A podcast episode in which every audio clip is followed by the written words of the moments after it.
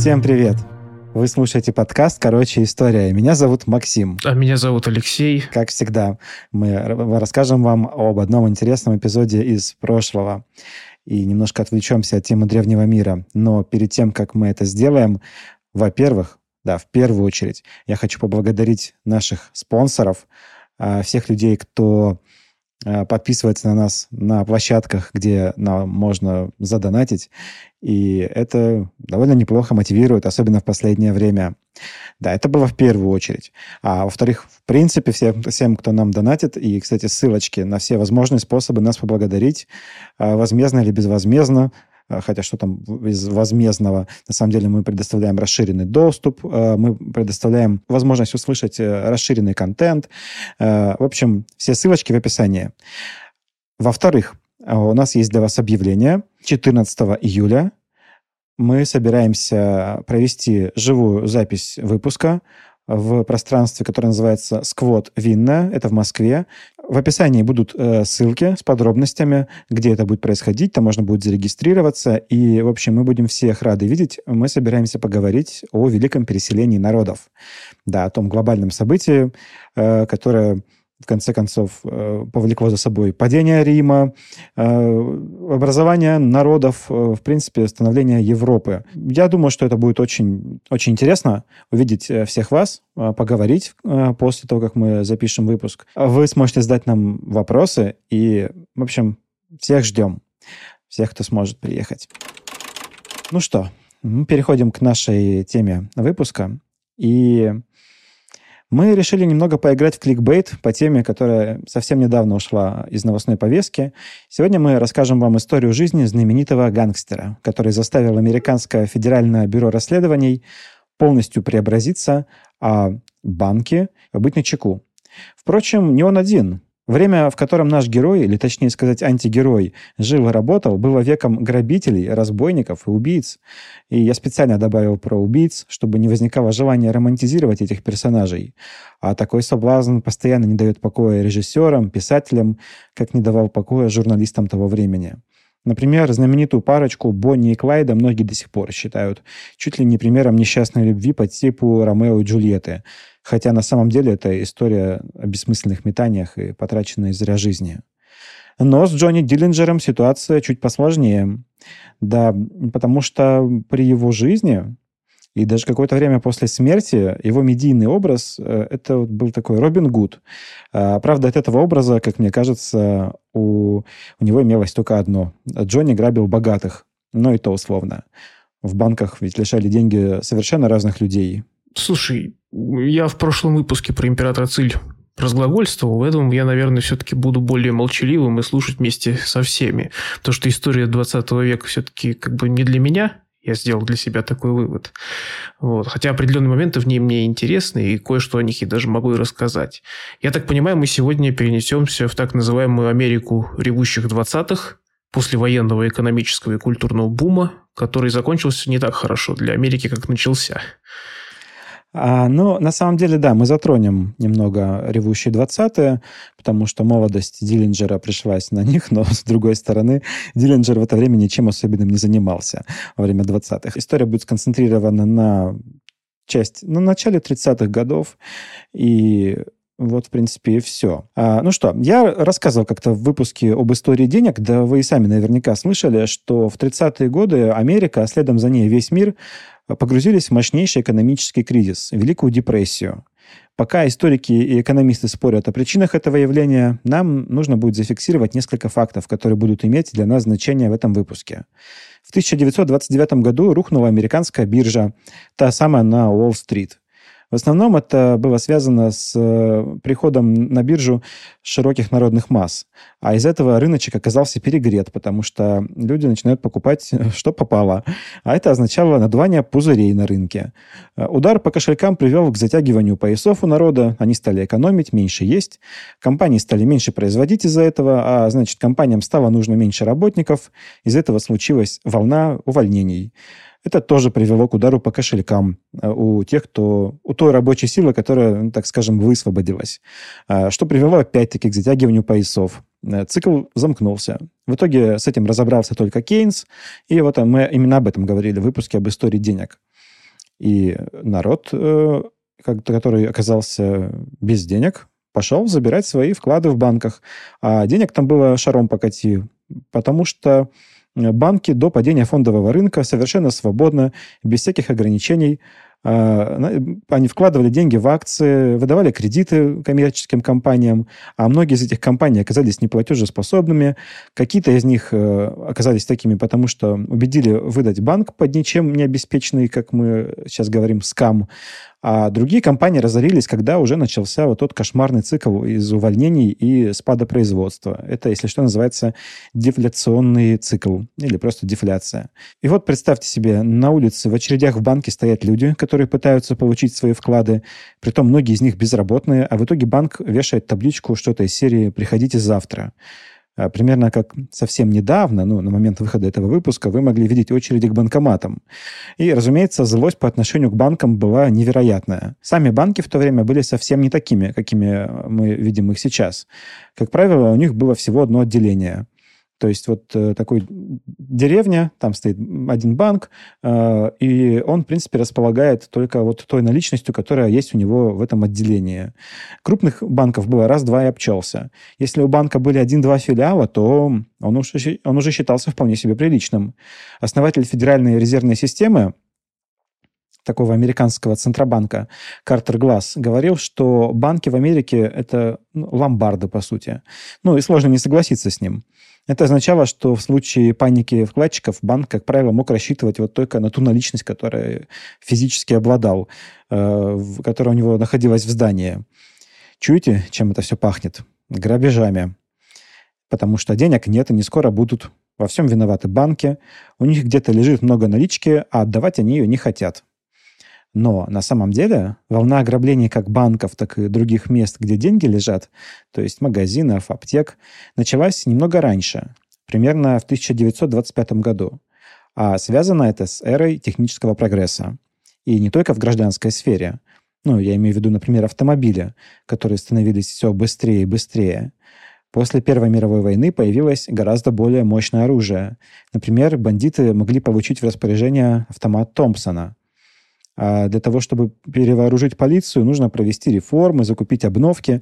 А вот бандитам можно было подкатить к банку в сельской местности, погрозить оружием, вытащить деньги из сейфа, которые, надо сказать, до этой волны нападений тоже не отличались прочностью, прыгнуть, в машину с восьмицилиндровым двигателем и умчаться в закат, пока деревенский шериф все еще заводит свой старенький Форд. Мне раньше казалось, что корни массовых ограблений банков в США надо искать еще глубже, ну, как минимум на Диком Западе. И действительно, там грабежи были частым явлением, только обносили там не банки, а дилижансы или поезда, потому что ограбление банков на Диком Западе было очень делом рискованным.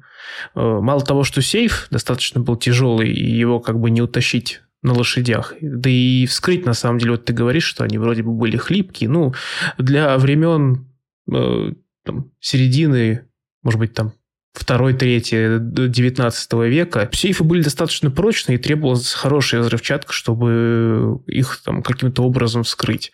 Слушай, ну это, это, это война, считая меча. То есть все-таки во время технического прогресса э, уже сейфы скрывались гораздо проще. Да, это без, безусловно намного-намного проще, но вот если я просто немного пытаюсь по поумничать, вот, э, Удивительно то, что на Диком Западе ограбление банка было сопряжено с фактическим ну, многократным риском для жизни, потому что мы все-таки говорим о временах, например, фронтира, где у всех было оружие по большей части, только женщины и дети разве, наверное, не владели. И, соответственно, когда время шло, оружие у населения становилось все меньше и меньше, а у грабителей оно, наоборот, становилось все, его все больше и больше, собственно, о чем ты и говорил. Собственно, тогда волна и захлестнула эти США, насколько я понимаю. Да и ты вот упоминал про Федеральную резервную систему, она в 1913 году вроде бы появилась в США, если я не ошибаюсь. И, опять же, если я не ошибаюсь, она взяла на себя ответственность за сохранность банковских депозитов. И, соответственно, местные банкиры, которые раньше были как бы кровно заинтересованы в том, чтобы там сейф попрочнее купить, как-то безопасность свою обеспечивать, теперь, можно сказать, были застрахованы ФРС. И это уже как бы, если банк ограбили, то это вроде бы как бы уже не проблема банкира. а проблема Федеральной резервной системы. Ну да, и шерифа, который э, не, не примчался вовремя, не задержал преступников. Но кроме оснащения, а преступники начали включать голову и стали придумывать планы грабежей, изучать местность, э, придумывать планы отхода. Например, Герман Лам, которого можно назвать предтечей Диллинджера, да и не только Диллинджера, придумал следить за тем, как работает банк. Он решил, что он будет выслеживать кассиров, охранников, смотреть на режим работы э, места, которое он хочет ограбить. Он одним из первых э, стал распределять роли в банде. Э, кто-то грабитель, кто-то водитель, кто-то стоит на шухере. А еще он придумал дорожные карты, примерно как в игре GTA, которые составлялись заранее, вешались на приборную панель и на которых были отмечены все пути отхода.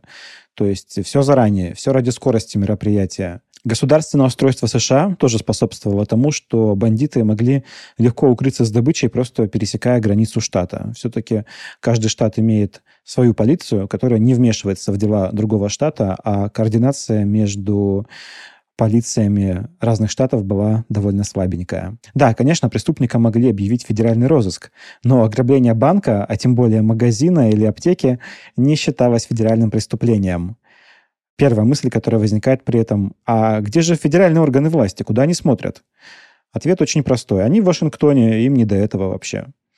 Э, в 1933 году Федеральное бюро расследований занималось тем, чем и положено было ему заниматься. Оно расследовало преступления федерального масштаба. Например, это были побеги из федеральных тюрем, подстрекательство к мятежу, если автомобиль угоняли из одного штата, и он оказался в другом, этим тоже занималась ФБР. То есть далеко не Малдер искали. Э, такие ограниченные полномочия объяснялись тем, что основные законы, по которым работала ФБР на тот момент, это закон о торговле между штатами, который приняли в XIX веке, закон о шпионаже от 1917 года и закон о кражах автомобилей от 1919 года. Ну, конечно, были и другие законы, но вот эти были основными на которых полагалась деятельность ФБР. Ну и как они расследовали эти преступления? В основном ФБР занималась бумажной и бюрократической работой. Во-первых, это а, они работали чисто по инерции, а во-вторых, у них не было для расследований реальных полномочий. Например, они не могли носить оружие, и, само собой, как следствие из этого, им не полагалось задерживать преступников. Э, то есть э, преступления они расследовали на бумаге. Э, работа агентов ФБР, она и сейчас немыслима без координации с местной полицией. Но тогда эта координация была очень непростой. Полицейские на местах относились э, к ФБР и, в общем-то, совершенно справедливо не как к начальству. И вполне себе уверенно саботировали их работу. В общем-то, даже такого монстра, как Аль Капоне, в итоге обезвредили налоговики, а не ФБР, несмотря на то, что ФБР э, за ним следила, пыталась как-то к нему подкопаться. Но им не было, вообще было нечего предъявить э, Аль Капоне. Хотя потом дальнейшее расследование выявили, что это были недоработки. Ну, как мне кажется. На всякий случай напомню, Аль Капоне оказался в тюрьме за неуплату налогов и бродяжничество. Лол. Руководителем ФБР в 1924 году стал Джон Эдгар Гувер, до этого момента он успел побывать адвокатом, поработать в Министерстве юстиции, а в 26 лет стал заместителем директора ФБР. Спустя три года случился скандал Доуэрти Бёрнса, в котором оказались замешаны генеральный прокурор США Доуэрти и Уильям Бёрнс, глава ФБР. Бёрнс до ФБР руководил частным сыскным агентством, затем показывал вроде бы хорошие результаты ФБР, но оказался в итоге замешан в коррупционном скандале. Гувер, как вы понимаете, был тем еще карьеристом. Э, в 29 лет стать руководителем ФБР. И первым делом он решил реформировать ФБР, чтобы запомниться на этом посту надолго. И это у него вполне себе получилось. Во-первых, он решил обновить состав ФБР. Требования, которые он предъявлял кандидатам, как мне кажется, говорят о том, что он набирал личный состав под себя. Ну, то есть он искал таких же людей, как он сам. Ему нужны были молодые, пытливые люди, с юридическим образованием, выросшие в приличных семьях. А, при собеседованиях в анкетах были графы уровень, ну не в анкетах, а в листах, а, которые заполняли по, результат, по результатам собеседования. И там были графы уровень интеллекта и внешний вид, например. Дальше он решил проводить постоянные ротации кадров для того, чтобы сотрудники не обрастали коррупционными связями. Ну и, конечно, наше все в деле борьбы с коррупцией, да и просто с просиживанием штанов на госслужбе Внезапные проверки, куда без них. Публично Гувер заявлял о том, что он создает сообщество джентльменов. Но вы же помните о том, что местные копы реагировали на ФБРовцев весьма презрительно. Поэтому одновременно с этим Гувер набирал людей другого типа, которых можно условно назвать ковбоями. Это были ветераны полиции с реальным оперативным опытом, вполне себе боевым. Многие из них после устройства ФБР, вопреки запрету, даже продолжали носить с собой оружие. А, в общем-то, Гувер создавал федеральную полицию, которая должна была с одинаковым успехом проводить и расследование, и оперативную работу. То есть там должны были оказаться, по его замыслу, наверное, ну, лучшие из лучших. То есть люди, которые умеют работать э, и мозгами, и... Ну, когда надо, могут и руки задействовать могут при необходимости. Да-да-да. В 1933 году президент Гувер, да-да, Герберт Гувер, который был просто однофамильцем шефа ФБР, уходит со своего поста, а его преемником становится Рузвельт. Глава ФБР понимает, что теперь ему надо проявить себя как следует, чтобы оставаться на своем месте. И его ведомство начинает работать по ограблениям банков. А в этой схватке падут много людей с обеих сторон. Ну, а мы переходим, наконец, от декораций, от описания нашего второстепенного персонажа, наконец, главному герою. Я лишь в завершении экспозиции хочу немножко добавить. Я прочитал, что ФБРовский Гувер оказался чуть ли не единственным чиновником из старой администрации, который сохранил свой пост при новом президенте Рузвельте. Всех остальных э, чиновников Франклин Делана хорошо почистил, поставил своих людей. Но вот чем-то Гувер сумел его зацепить. Даже несмотря на то, что вроде бы на момент прихода Рузвельта еще каких-то таких знаковых дел у него вроде бы не было как предъявить. И, в принципе, глядя на карьеру Гувера, невольно напрашивается аналогия с Анастасом Микояном в Советском Союзе, про которого говорили от Ильича до Ильича, без инфаркта и паралича. Мол, при скольких генсеках работает этот человек. Вот Гувер тоже при нескольких президентах США умудрился поработать. И вплоть до того, что после его отставки вроде бы был принят закон, что глава ФБР не может занимать эту должность более 10 лет. Там, на самом деле, этот закон был принят еще при Гувере, но там специально делалось указание, что на Гувера он не распространяется. Вот э, Гувер а, свой ну пост... вот, види, види, видишь, какой он. Да, что Гувер досидит э, свой, свой, свою должность, вот, и потом э, уже следующие шефы ФБР могут не, не больше 10 лет, а он значительно больше 10 лет был на своем посту, если не ошибаюсь. Ну, в конце концов, просто удалю на монтаже, если я ошибаюсь. По-моему, э, полста лет. Ну, лет 50 он на своем месте был, ну кажется. Ну, да, много, очень, очень долго. Там пять президентов, кажется, сменилось, пока вот он работал в ФБР. Итак, мы переходим к биографии Джона Герберта Диллинджера. Он родился 22 июня 1903 года то есть в следующем году будет 120 лет со дня его рождения. Он родился в штате Индиана, в городе Индианаполис. Э, может показаться, что его последующее антисоциальное поведение э, проистекало из тяжелого детства. И как будто в подтверждение этого его отец позднее в интервью говорил, что никогда не преуменьшал роль розги в воспитании детей. Но на самом деле, по ходу рассказа мы сами будем иметь возможность с, оценить э, отношение э, Диллинджера-старшего к своему сыну, и где-то сами сделайте выводы, где-то я подведу к этому, конечно.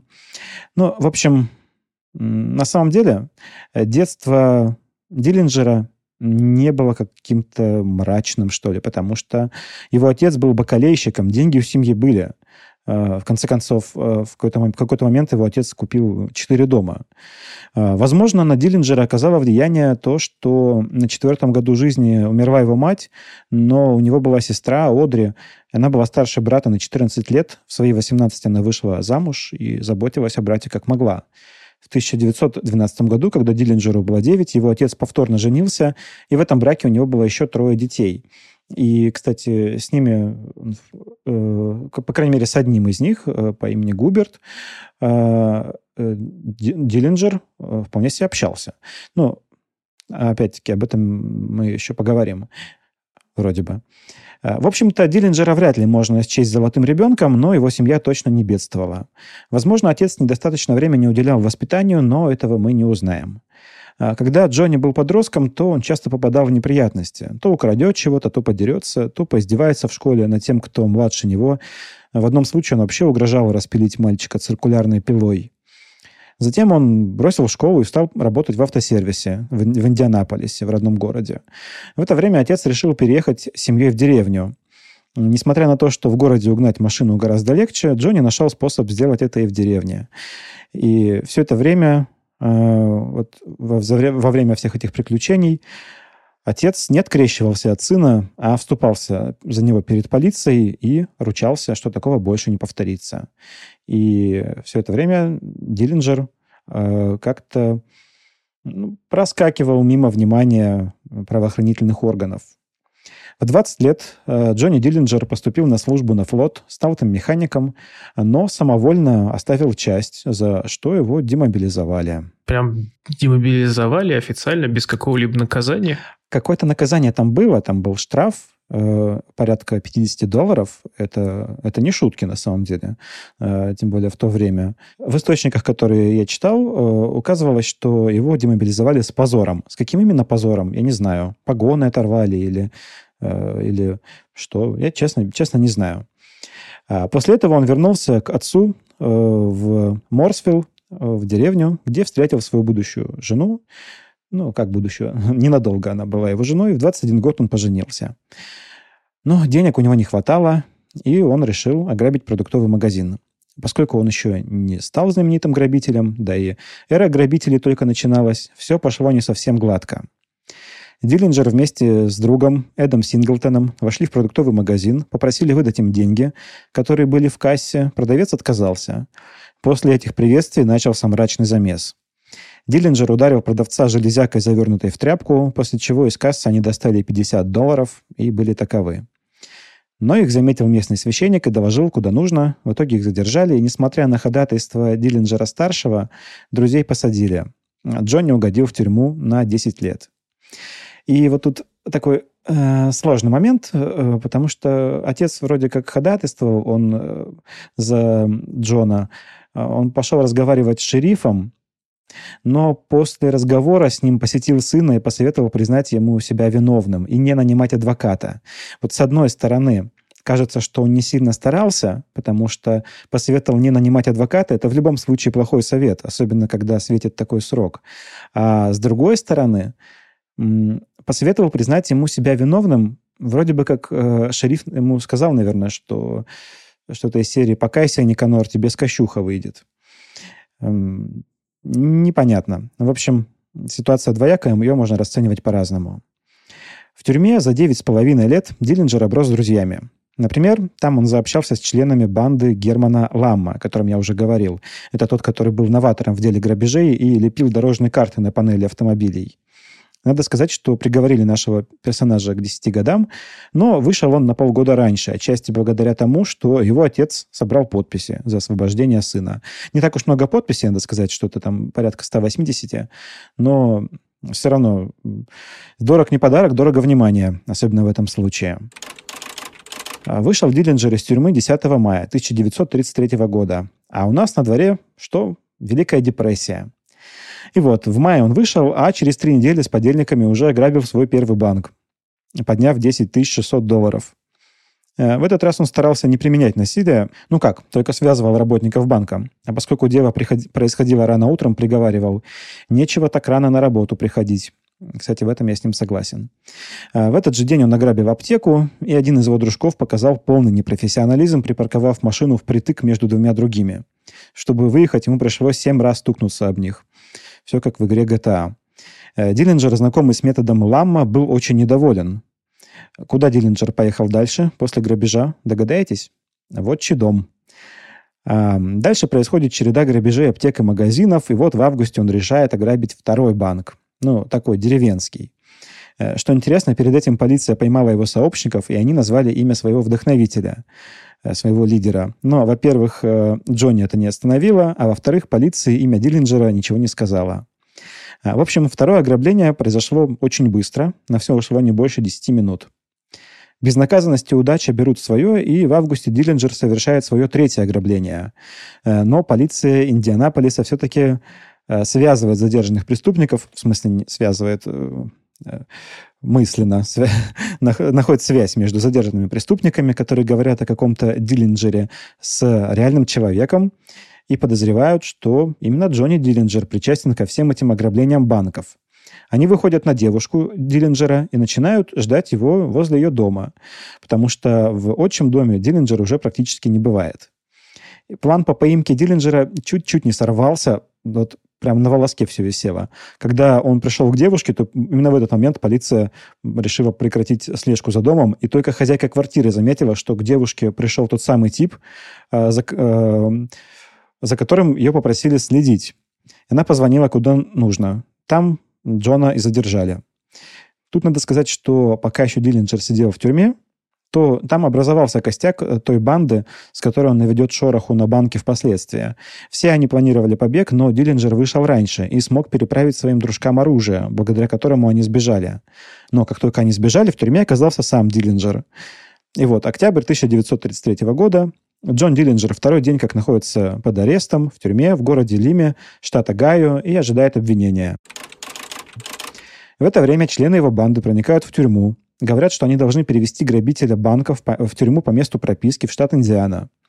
В общем-то, они могли этого не делать, потому что все равно им пришлось застрелить шерифа, у которого на этом моменте появились вопросы. Затем уже вместе с Джонни они взяли в заложники тюремщиков, угнали автомобиль и уехали в надежное место за город, где жила подруга одного из сообщников. Именно с этого момента Диллинджер превращается в профессионального грабителя банков, который не клюет на мелочь. И вот именно на этом моменте начинается действие знаменитого фильма. Для того, чтобы грабить банки, банде нужны оружие и броня. Они грабят несколько полицейских участков и готовят нападение на отделение Центрального национального банка. О самом ограблении, в общем-то, можно сказать только то, что ребята действовали методично и хладнокровно, никого не убив. Ограбление принесло им 75 тысяч долларов по 15 тысяч на каждого человека. Ну, я вот уже вижу, что по этому фильму действительно, вернее, по этой истории действительно стоило снять какой-то фильм. Сейчас, кстати, такие выкрутасы уже, мне кажется, сложно исполнить. Ну, я давно ни о чем подобном не слышал. После этого не только грабителям пришло ощущение их собственной безнаказанности. В власти началась истерика. Создавалось впечатление, да, собственно, так оно и было, что преступники просто разъезжают по штату, берут, что хотят, оружие, деньги, при этом еще убивают полицейских. На дорогах появились бойцы Национальной гвардии, а редактор главной газеты штата Indianapolis News даже обратился к Министерству юстиции за помощью от Вашингтона. Минюст, в свою очередь, обратился к Гуверу, э, к ФБР. Но он отказался от участия, потому что Эдгар Гувер не хотел браться за дело, в успехе которого сомневался, потому что он работал на репутацию Федерального бюро расследований. И, кстати, о тех настроениях, которые царили в газетах, мы поговорим уже вот после касти. Диллинджер тем временем залег на дно и жил в Чикаго. Это был самый беззаботный и счастливый период его жизни. У него появилась женщина, 26-летняя Эвелина Фрешет, которую все называли Билли. Если вы смотрели фильм с Джонни Деппом, то там Билли Фрешет как будто случайно оказалась в компании Диллинджера, который подошел к ней и сразу очаровал ее своей брутальностью. Вечный сюжет. Девочка Пай, мальчик Жиган. Но нет, на самом деле в фильме показано верно, разве что у нее в предках были индейцы. Она, она ведь даже выросла в резервации. Еще в фильме правильно показали, что она работала гардеробщицей, Однако она вместе с подругой уже пару лет, на самом деле, как ошивалась по злачным местам. И Диллинджер не первый ее мужчина-бандит. Более того, за одним бандитом она уже успела побывать замужем, но вот незадача, мужа арестовали. Потом в дальнейшем развод э, Билли Фрешет с э, ее э, незадачливым мужем, он был таким камнем преткновения. Э, Джон Диллинджер стремился организовать этот развод. Итак, Диллинджер живет с Билли Фрешет в Чикаго на съемной квартире. Жилплощадь с ним делит другая парочка. Напарник Пит Пирпант и его подруга Мэри. В это время Диллинджер страстно полюбил кино. Судя по всему, к этому развлечению он пристрастился, потому что до того, как он оказался в тюрьме, все фильмы были еще без звука. А здесь прям ну, чудо. Так бы и продолжалась эта идиллия, но Диллинджер решил продать какие-то ценные бумаги, э, которые он получил при грабеже, а продавцом оказался, ну, если сказать проще, то агент полиции. Сделка не состоялась, а Диллинджера попытались поймать. Я думаю, нет нужды расписывать все 12 ограблений банков, которым приложила руку банда Диллинджера. Но надо отметить, что Диллинджер э, старался действовать учтиво, вежливо, в отличие от своих сообщников, которые били людей в банке, стреляли в них. Э, Диллинджер, он все время, ну, он максимум, может быть, связывал э, заложников. Да, он, он ими прикрывался, он им пользовался как он пользовался людьми как живым щитом, но он все время говорил, ну, потерпите, потерпите, но что в этом? Вот. Э, почему он так себя вел? Я думаю, ну, он, возможно, он вдохновился образом, который ему начали рисовать в газетах и старался держаться вот такой линии поведения, что он Робин Гуд. А с другой стороны, ну, может быть, он сам работал на создание этого образа, точно неизвестно.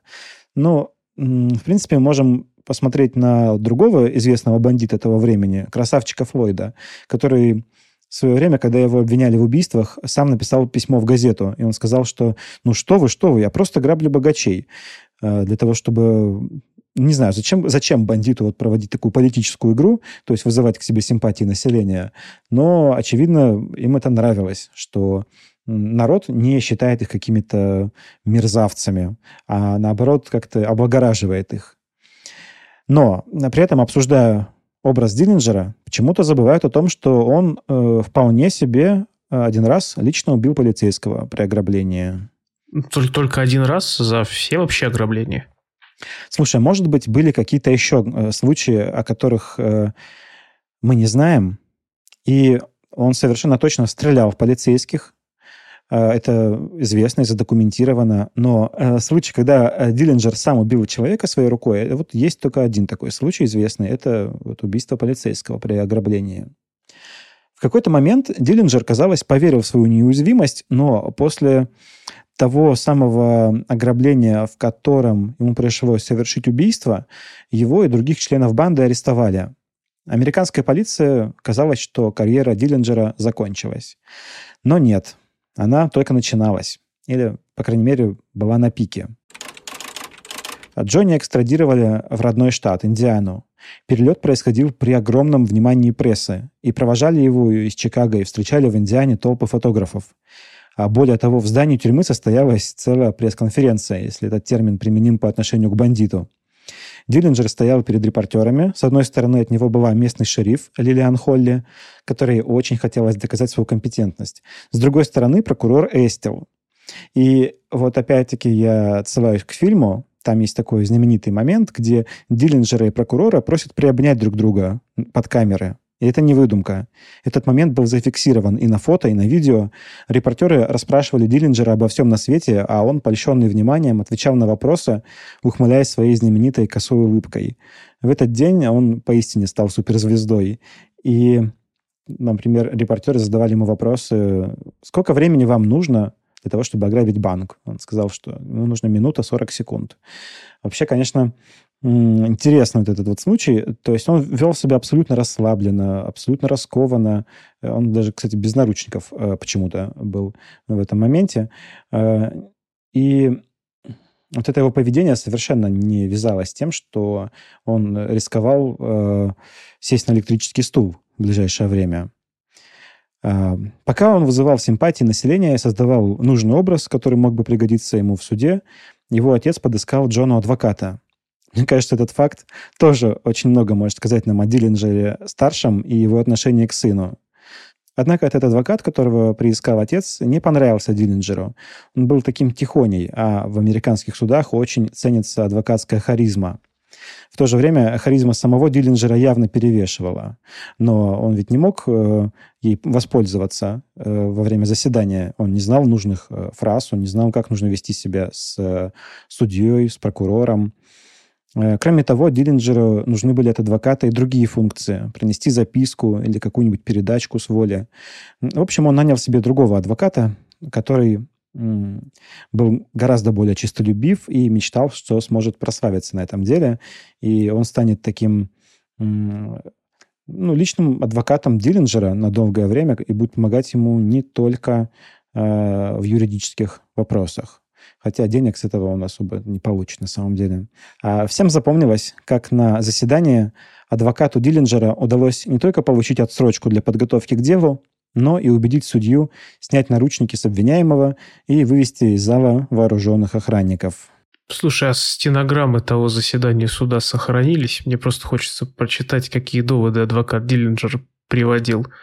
Как будто он какими-то чит-кодами воспользовался. Да, сохранились. Э, он сказал, у нас тут что, суд или военное присутствие? Э, почему э, на человека, которого судят гражданским судом, направлены стволы ружей? Почему он сидит тут закованный в наручниках, когда приговор еще не вынесен? И почему-то это убедило судью. И, несмотря на то, что в это время газетчики обсуждали, что сообщник один, э, как, минимум, сообщник Диллинджера попытается его вытащить из, из здания суда, организовать ему побег.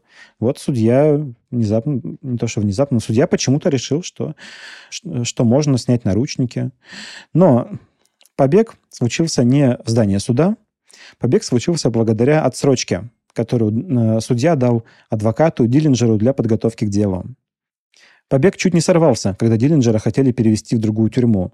Шериф Лилиан Холли э, попросила перевести такого сомнительного подопечного, потому что, по ее мнению, стены веренной ей тюрьмы были слишком слабы для Диллинджера. Но адвокат Луи Пикет польстил ей и сказал, что, ну вот мы, конечно, понимаем, что вы дама, вот и тревожитесь, наверное, слабый пол, э, переживаете, что не справитесь. На этом моменте Лилиан Холли отменила свое требование. Сказала, нет, нет, мы справимся. Хоть будь это хоть Диллинджер, хоть кто. В общем, в итоге Диллинджеру удалось бежать в паре со здоровенным негром по фамилии Янгблад, который позволил ему взять в заложники охранника. А, говорят, что вроде как Диллинджер имел при себе то ли настоящий пистолет, то ли муляж. Сейчас это достоверно неизвестно. ФБР говорит, что это был настоящий пистолет. В то время как э, письме, которое Диллинджер отправил сестре своей позднее, э, он говорил, что смотри, какой я крутой, э, заставил бояться охранников э, обыкновенной деревяшки, которая, выглядела, которая просто по форме выглядела как пистолет. Мы не знаем этого точно сейчас. Выйдя из здания тюрьмы, он проследовал заложником, которого удалось ему взять при помощи угроз. А также он был со своим сообщником. Вот они все вместе проследовали в автомастерскую, которая была рядом. И там он, угрожая уже настоящим оружием, которое он взял из арсенала тюрьмы, он попросил механиков дать ему самый быстрый автомобиль, который оказался автомобилем шерифа Холли. А заложника он посадил за руль. Еще одного э, захваченного уже в автомастерской он отправил на заднее сиденье, а сам сел впереди. В фильме это все показано очень эпично, как, он, э, как, это, как эта машина едет по улицам города, там он, не пригибаясь, смотрит на э, солдат, которые вроде как должны э, помешать, воспрепятствовать его побегу, которые дежурят все время на улицах. Э, но на самом деле в фильме не показали тот момент, как машину занесло в канаву, а потом ее минут 10 вытаскивали, еще полчаса пытались завести. Это все по показаниям заложников. А, ну, то есть не совсем-то э, нельзя было сказать, что там э, муха не, не проскочит. То есть, если вот так вот машину занесло, и они в одном, на одном месте находились очень долго, вряд ли там, вряд ли там э, были предприняты какие-то беспрецедентные меры охраны. В общем, э, вскоре э, Диллинджер со своим сообщником Янгбладом отпустили заложников, и машина покинула пределы штата. Джонни отправился сначала к адвокату, а потом к своей возлюбленной, Билли Фрешет, которая жила у сестры. То есть э, Диллинджер снова оказался в Чикаго. Поскольку почти вся банда, кроме Джона Гамильтона по кличке Ред, находилась по тюрьмам, то Гамильтон договорился, что теперь они будут делать дела с абсолютно отмороженным типом, малышом Нельсоном. Его модус операнди радикально отличался от Диллинджеровского. Как-то раз он убил человека просто за то, что тут чуть не врезался в него на трассе. Чего уж говорить о том, как он грабил банки. Уже при первом совместном ограблении, которое, к слову, состоялось через три дня после побега, Нельсон застрелил полицейского. В фильме поводом для ФБР вмешаться в дело стал угон машины. Э, совершенный в одном штате и закончившийся в другом. То есть тот самый угон э, при побеге. Да, формально так и было. Но на самом деле, когда Гуверу указали на это и попросили заняться Диллинджером, он продолжал оценивать свои шансы на успех и сначала отказался. И только волна статей в газетах, которая грозила подрывом репутации, заставила его вмешаться. Притом дело он отдал почему-то не самому лучшему из своих следователей, э, Мелвину Первису. Но, судя по всему, это был самый доверенный его человек ФБР. Первис э, сначала попытался как-то скоординироваться с полицией и использовать тот материал по Диллинджеру, который уже был наработан, но лежал в разных штатах, в разных городах, но его просто послали, как раньше посылали представители ФБР. Поэтому Первису пришлось создать свою группу и начать расследование с нуля что, конечно, замедлило дело, и целый месяц никаких результатов не было. Характер ограблений становится все более мрачным, и если не доходит до убийств, то кровь все равно льется. Во время одного ограбления Ред и Диллинджер получают раны. Не слишком серьезные, но все же раны. Пока он залечивает одну рану, то при попытке задержания получает вторую. Однако он уходит от облавы, что приводит Гувера в бешенство, и он приказывает всем отделениям отдать приоритет делу Диллинджера, прям вот закончить все незаконченные дела и переключиться на Диллинджера. Э, сцена из фильма, где умирающего члена банды пытают, а потом он дает наводку на адрес, э, она имела место. То есть там, правда, допрашивали захваченного чувака, который, в принципе, ну, умирал, э, и уже не узнаешь, насколько с пристрастием. Правда, его показания были похожи на бред, и этот член банды дал адрес доктора, который подпольно лечил Диллинджера но там полиция и ФБР напали не на ту квартиру. Э, и Джон ушел, находился немножко по другому адресу. О компетенции Первиса много говорит тот факт, что э, почему-то ФБР не взяло отчий дом Джонни под наблюдение. И Диллинджер как знал и приехал туда залечить свои раны. Там он пообщался с отцом, э, с одним из своих сводных братьев, с Губертом, и они вместе куда-то поехали по делам, э, разбили машину по пути, и вот э, эта разбитая машина стала еще одним поводом ФБР присмотреться поближе к семейству Диллинджеров. Потому что в машине э, Джон и Губерт Диллинджеры забыли в магазин от автомата.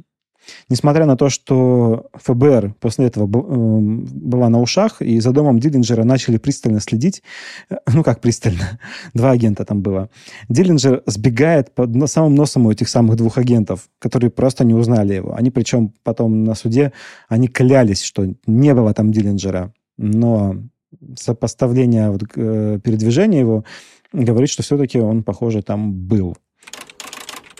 И все-таки понимая, что удача не будет вечной, знаменитый гангстер начинает думать о том, чтобы уехать куда-нибудь подальше, сделать пластическую операцию и, неслыханное дело, сменить отпечатки пальцев. Но сменить отпечатки пальцев, я думаю, вряд ли как-то можно, то есть прям, чтобы изменить узор. Я, конечно, не специалист, но если, если кто-то знает о подобном успешном случае, то напишите, пожалуйста, в комментариях. И тут начинается конец карьеры Диллинджера.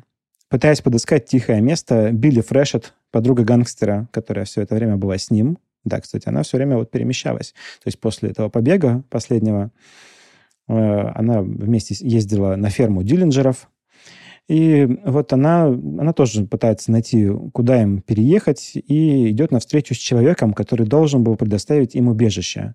Однако вот этот человек уже был завербован ФБР.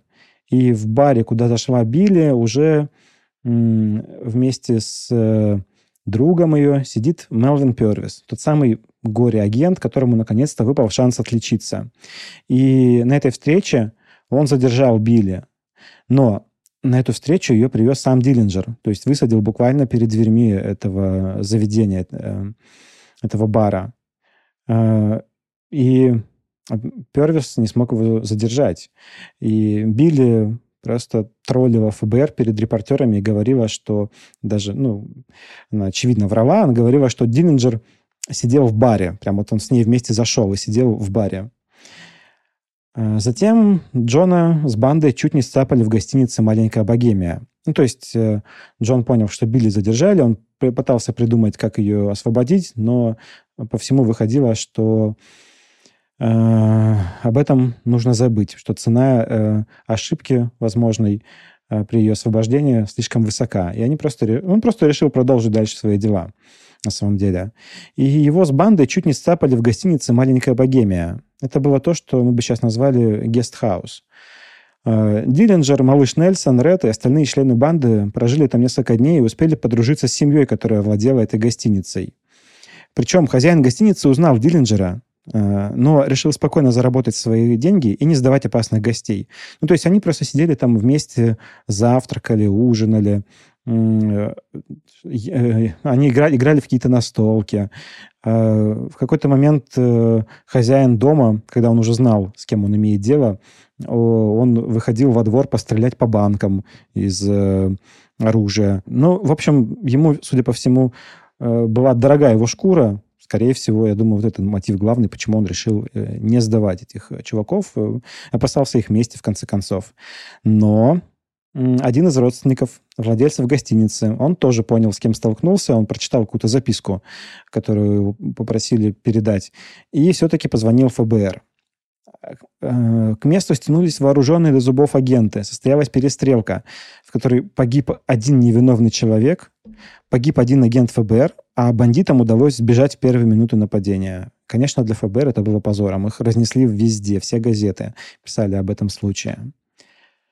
Диллинджер остался с двумя людьми и по пути в Чикаго умудрился снова ограбить банк.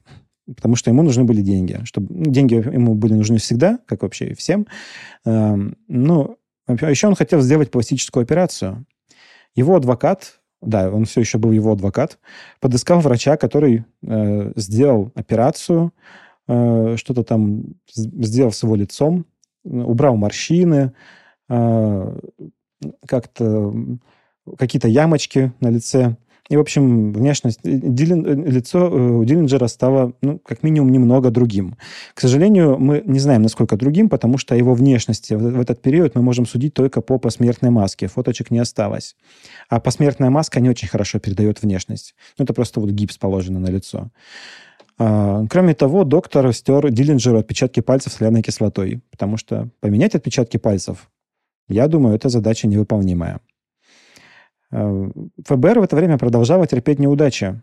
Женщинам-гангстеров, которых задержали в той гостинице после последней перестрелки, назначили наказание в виде пробации, грубо говоря, что-то вроде условного срока. Несмотря на то, что за ними следили агенты, малыш Нельсон сумел посетить свою жену. Э, Причем мы знаем об этом от агента, который вот это увидел, но почему-то побоялся что-то сделать. А затем эта женщина вообще исчезла. И Мелвин Первис э, в очередной раз положил рапорт о очередной своей неудаче на стол начальника. И Гувер решил, что надо бы ему над Первисом поставить какого-то начальника. А кроме того, к делу все-таки привлекли бывших оперативников, среди которых отличался, весьма отличался Чарльз Винстед. Суровый чувак с боевым опытом, такой ганслингер – настоящий стрелок. Ну что ж, мы подходим к концу карьеры и, да, собственно, и жизни знаменитого гангстера. Он поселился в Чикаго, жил с двумя женщинами.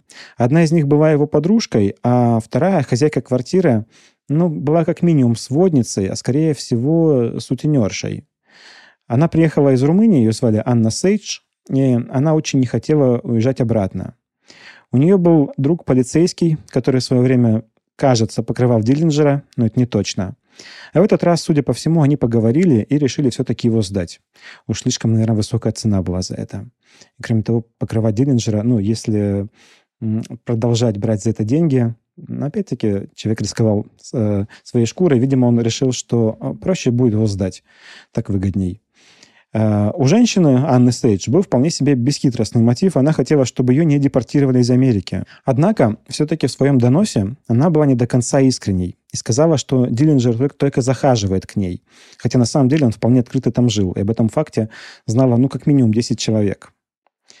В это время Диллинджер обсуждал с малышом Нельсоном ограбление поезда. Видимо, он решил э, повысить градус э, дерзости но этому мероприятию не суждено было состояться. Он собирался сходить в кино вместе со своей новой подружкой и ее квартирной хозяйкой. В фильме этот поход в кино показан как такая лебединая песня Джона Диллинджера. Как будто он знал о том, что умрет в этот вечер, но он такой как самурай просто идет э, на смерть хладнокровно, потому что ничего ему больше не остается.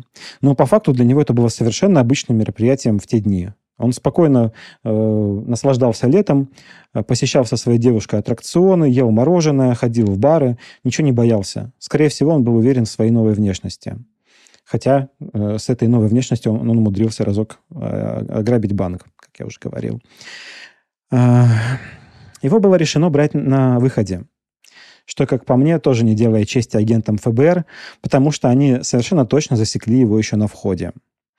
Но побоялись, ну, как, наверное, все-таки слишком категоричен по отношению к агентам ФБР.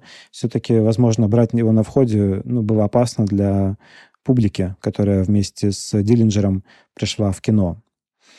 И вот 22 э, июля 1934 года в 10 часов 40 минут Диллинджер вышел из кино. Первис, увидев его, закурил сигару, дав знак начала операции.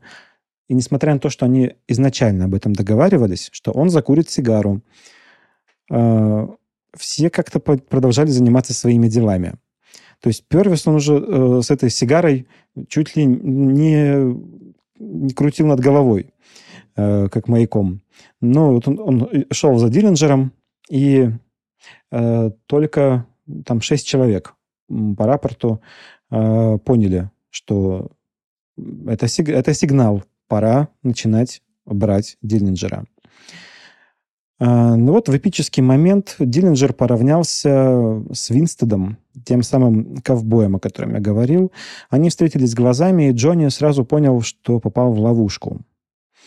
Ну, это все согласно рапорту. Э, дальше, согласно этому рапорту, Диллинджер потянулся за пистолетом, но Винстед успел раньше. Кроме того, еще двое ФБРовцев успели сделать выстрелы. Как только агенты подбежали к лежащему на земле Диллинджеру, он был мертв. Двух женщин зацепило рикошетом, каждая была ранена в ногу, но благо они остались живы. До самого утра толпа возле кинотеатра только нарастала. Те, кто был расторопнее, делали сувениры из платков и других кусков ткани, макая их в лужу крови. Гувер не стал делать из этого окончательную победу, а изобразил скромника, сказав, что типа мы еще не всю банду поймали. Вот поймаем, тогда будет праздник. Но Первис тут же стал героем и давал интервью, рассказывая о том, как м- круто у него все вышло. Были споры о том, можно ли вот так убивать спину бегущего преступника, но дело было уже решено. Враг общества номер один больше не угрожал Америке. Кроме того, ходили слухи, что Диллинджер остался жив, как всегда, как всегда. Не первый раз вы уже слышите такое в нашем подкасте, когда э, кого-то убивают, а слухи о том, что он живой, ходят еще долго. Но, несмотря на эти слухи, похоронили Джона Герберта Диллинджера на родине в Индианаполисе. Организацию похорон взял на себя его отец – Конечно, он чувствовал себя более чем одиноко, несмотря на толпы репортеров и зрителей, которых собралось не меньше пяти тысяч. И, наверное, здесь я еще хочу сказать, что хотя э, 30-е годы многие считают расцветом времени гангстеров, наверное, все-таки это стало уже закатом эпохи ограблений банков и знаменитых бандитов.